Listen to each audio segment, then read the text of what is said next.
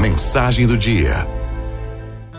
2021 já é madrugada boêmia, que se recolhe preguiçosa ao nascer de um novo sol.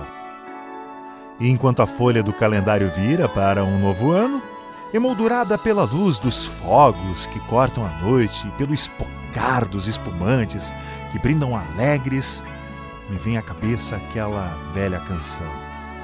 A vida vem em ondas como mar, no indo e vindo infinito, como poesia para embalar o dançar das taças, é lindo. Como o sentido da vida tem de ser mais. O ano que está terminando foi mar revolto. Teve dias que foi incerto e traiçoeiro, em outros foi perigoso, assustador e desafiador. Mas se mar calmo nunca fez bom marinheiro e se cada dificuldade traz uma possibilidade, não se espere que o novo ano seja mar manso e calmo de dificuldades. Se desafios, dores e perdas fazem parte do caminho, que a gente saiba assumir o leme, ver com clareza o horizonte e ter atitude. Que não nos percamos do nosso destino, que não nos desapeguemos da fé e da esperança em dias melhores, mas que não sejamos passivos, resignados e conformados com o ir e vir das ondas.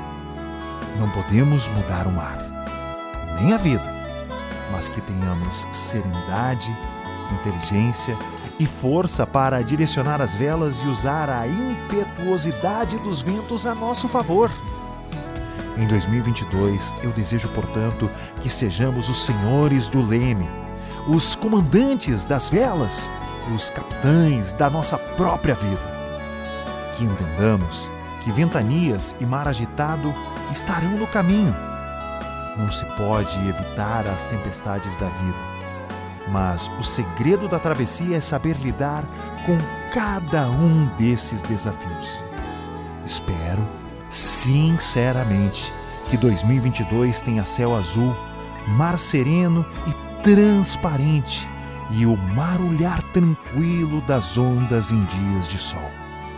A vida também tem de ser sossego e calmaria mas se o tempo fechar e a embarcação balançar, que não nos sobre coragem, sabedoria e atitude, para que quando chegarmos em um novo porto 365 sóis depois, tenha valido o esforço e o sacrifício.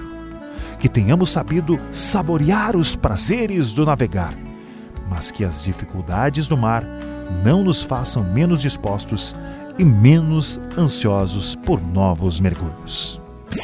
Arauto